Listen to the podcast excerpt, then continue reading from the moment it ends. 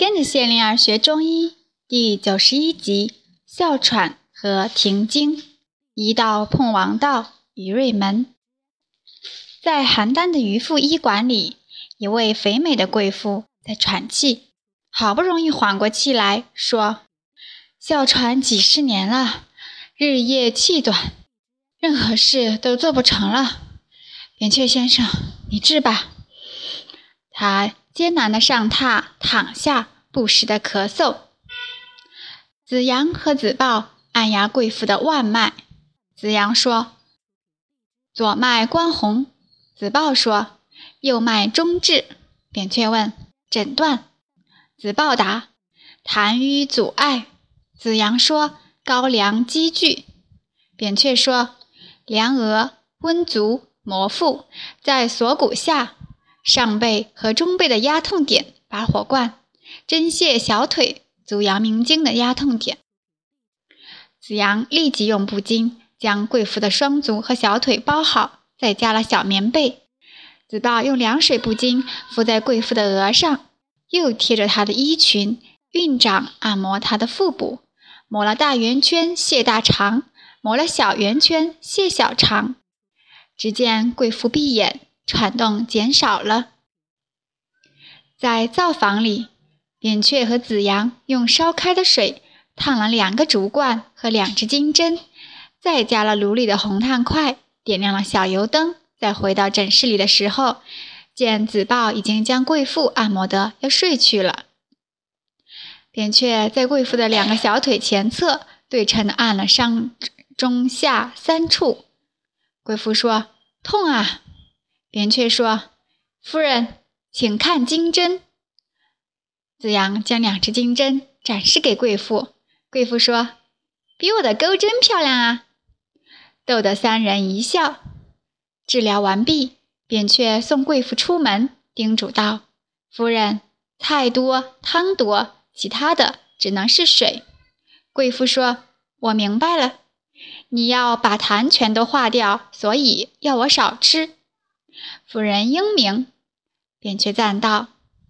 贵妇看着扁鹊，眉目微带笑意，说：“三天后再见。”他显不出一丝喘意了。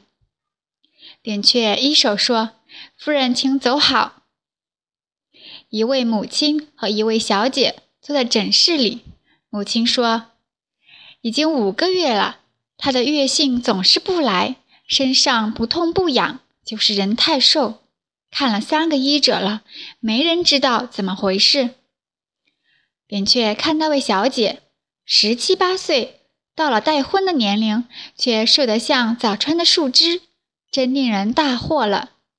于是他对那对母女说：“远道而来，累了，先请小姐上榻休息一会儿，容我和弟子们去喝口水，再来诊断，可以吗？”母女俩点头了，在灶房里，扁鹊喝着水，问道：“你们怎么看那位小姐？”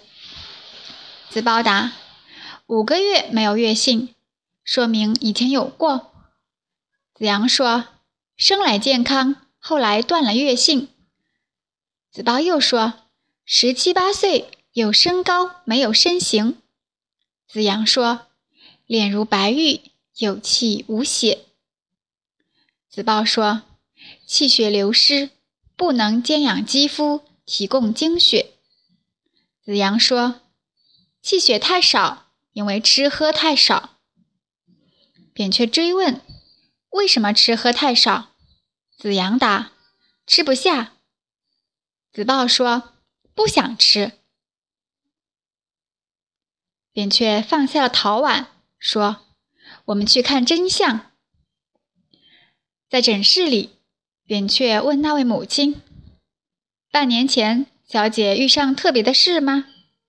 母亲答：“他爹外面有女人，家中大吵了一阵子。”扁鹊看榻上的那位小姐，小姐坐起来说：“我爹经常不回家。”母亲说：“家中不缺鸡鸭鱼肉。”只是孩子越吃越少，没人劝得了他。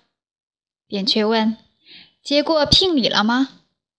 母亲答：“接了，那是个大户。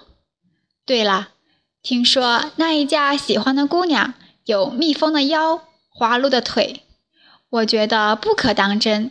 在聘的时候没提到过。”扁鹊对小姐说：“请小姐躺下吧。”对子阳、子豹说：“为小姐按脉。”子阳、子豹为小姐盖上布巾和棉被，细心的按脉。子阳和子豹都说：“脉浮硕。”那位母亲问：“什么意思？”扁鹊答：“小姐的腕部动脉稍快稍浅，小姐没有病，气多血少。”小姐问：“没有病，为什么不来月信？”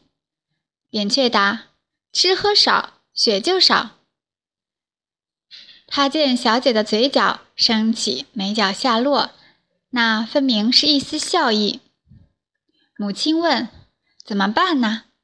扁鹊答：“小姐漂亮聪明，已不是小孩了。她知道将来的生育和家务都需要身强体壮。”他会照顾自己的生活。又见小姐在点头，母亲说：“那样就好了。”扁鹊说：“让我再为小姐调理一下。”说着，两个拇指并用，压向小姐的两个足心，小姐很快就软软的安睡了。送走那母女俩，扁鹊问子阳、子豹。你们还看出什么了？子豹说：“小姐很漂亮。”子阳也说：“非常漂亮。”扁鹊问：“漂亮的背后呢？”两个弟子答不上来。扁鹊说：“害怕，他怕嫁出去失宠，而娘家不安宁，还恐怕回不了娘家。那么，只有更漂亮才……”他停下不说了。子豹说：“小姐担心的不是月星不来啊。”子阳摸着头说：“你看到他的心里不安，所以为他安神补脾。”哦，两个弟子忽然悟到了，对望着，扁鹊微笑了，说：“吃少了，吃多了，都是有原因的。”忽然又陷入了沉思。子阳、子豹见他如此，悄悄地出去了。在外面，子阳问他又在想什么了。子豹答：“大概不是想小姐有多漂亮。”子阳说：“吃得少没月性，吃得多痰多咳嗽多。”他摇晃着头，自言自语：“我也会想啊。”看见子豹在摆正厅里的大席子，上前帮他拉正了大席子的一角。